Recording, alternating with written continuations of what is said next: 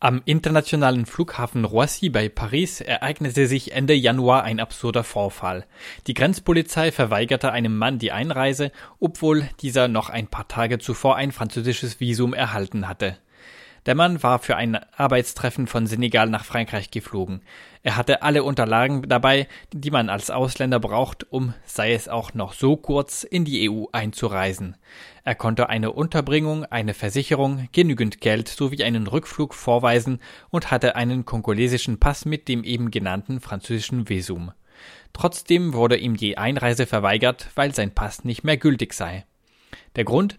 Im Oktober hatten die Behörden der Demokratischen Republik Kongo beschlossen, einen neuen biometrischen Pass auszugeben. Sie hatten gleichzeitig alle bisherigen halbbiometrische Pässe für ungültig erklärt.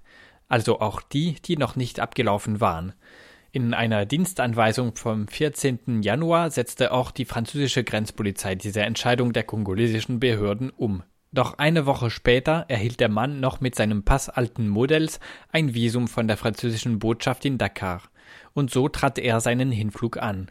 Samuel Pomeret, Referent für die afrikanische Region der Großen Seen bei der französischen katholischen Entwicklungsorganisation CCFD Terre Solidaire, hatte diesen Mann zum Arbeitstreffen nach Paris eingeladen. Er findet diesen Vorfall grotesk.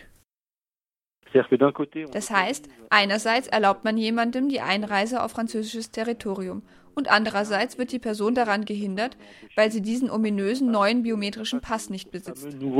Im Fall eines Akteurs aus dem Vereinswesen, der im Exil lebt, ist es selbstverständlich unmöglich, sich diesen neuen Pass zu besorgen. Er ist also vollkommen blockiert. War Ihr Partner aufgrund seiner Tätigkeiten in der DRK unmittelbar bedroht worden? Directement? Euh, genau. Dieser Partner lebt nicht mehr in der DRK denn dort ist er bedroht. Dazu muss man sagen, dass er an der Spitze einer Organisation namens RIAO sitzt, die sich dem Landgrabbing durch eine mächtige agroindustrielle Firma widersetzt. Dieser hat abertausende Hektar Land im Kongo gekauft, in der Provinz Äquateur und in der Provinz Orientale. Seit Jahren machen die Gemeinschaften gegen diese Firma mobil, die ihnen ihre Grundstücke nimmt. Sie fordern die Rückgabe der Grundstücke und einen Dialog mit der Firma. Doch leider kommt dieser Dialog nicht zustande. Riao steht ihnen bei, organisiert sie, macht sie auf ihre Rechte aufmerksam und natürlich versucht sie, Druck auf die Geldgeber dieser Gesellschaft zu üben. Man muss wissen, dass diese Gesellschaft von französischen, belgischen, deutschen und spanischen Entwicklungshilfeeinrichtungen finanziert wird française, belge, allemande, espagnole. Wie Samuel Pomeret weiter erklärt, mischt auch das kongolesische Kabila-Regime in dieser dubiosen agroindustriellen Firma mit. Besonders vor diesem Hintergrund musste der Menschenrechtsverteidiger von Riao mit Repressionen im Kongo rechnen und entschied sich für das Exil nach Senegal. In Paris wollte er mit entwicklungspolitischen Organisationen wie dem CCFD Terre Solidaire Aktionen besprechen, um das Landgrabbing durch diese agroindustrielle Firma und ihre europäischen Geldgeber anzupassen anzuprangern.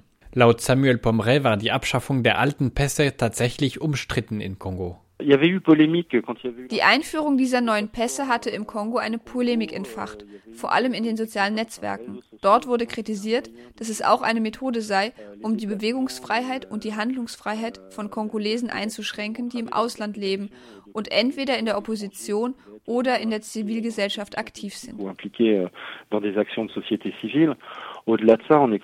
Darüber hinaus befinden wir uns im generellen Kontext einer starken Verschlechterung der öffentlichen Freiheiten im Kongo. Die Lage der Menschenrechte ist scheußlich.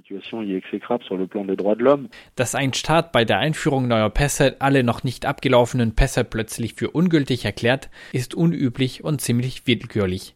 Doch an diesem Vorfall sieht man, dass diese Maßnahme erst dann wirksam wurde, als die französische Grenzpolizei diese Maßnahme in ihrer internen Dienstanweisung umsetzte.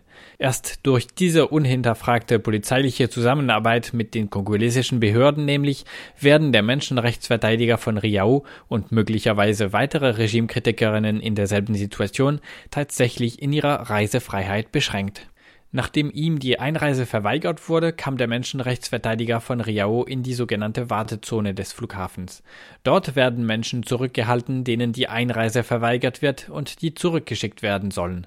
Er blieb dort ein paar Tage und flog zurück, als klar wurde, dass er nicht einreisen und also nicht an den geplanten Arbeitstreffen teilnehmen konnte.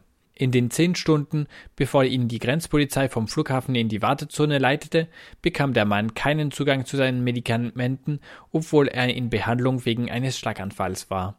Er erhielt in dieser Zeit auch nichts zu essen und wurde nicht über seine Rechte aufgeklärt. Die ANAFE, der einzige Verein, dem die französischen Behörden Zugang zu den Wartezonen von Flughäfen gewähren, kritisiert diesen rechtswidrigen Zustand. Lochballin, Koordinatorin bei der ANAFE, macht gleichzeitig klar, dass es sich bei diesem Vorfall keineswegs um einen Einzelfall handelt. Pendant la période entre le moment où elles sont euh, euh, in der Zeit, wo die Menschen am Flughafen blockiert werden und noch nicht in der Wartezone untergebracht werden, muss ihnen Zugang zu Nahrung und zu ihren Medikamenten gewährt werden. Das schreibt das Gesetz vor. Euh, c'est la loi en fait, c'est obligatoire. Normalement, le maintien en aérogare doit être le plus bref possible. Euh, le transfert en fait doit se faire euh, dans les, les, quelques heures qui suivent. Et, euh, Normalerweise sollen die Menschen so kurz wie möglich am Flughafen zurückgehalten werden.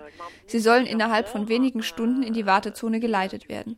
Uns erzählen Menschen aber oft, dass sie mehrere Stunden lang aufgehalten wurden und in dieser Zeit keinen Zugang zu Nahrung hatten und dass die Grenzpolizei sie teilweise nicht einmal aufs Klo gehen ließ.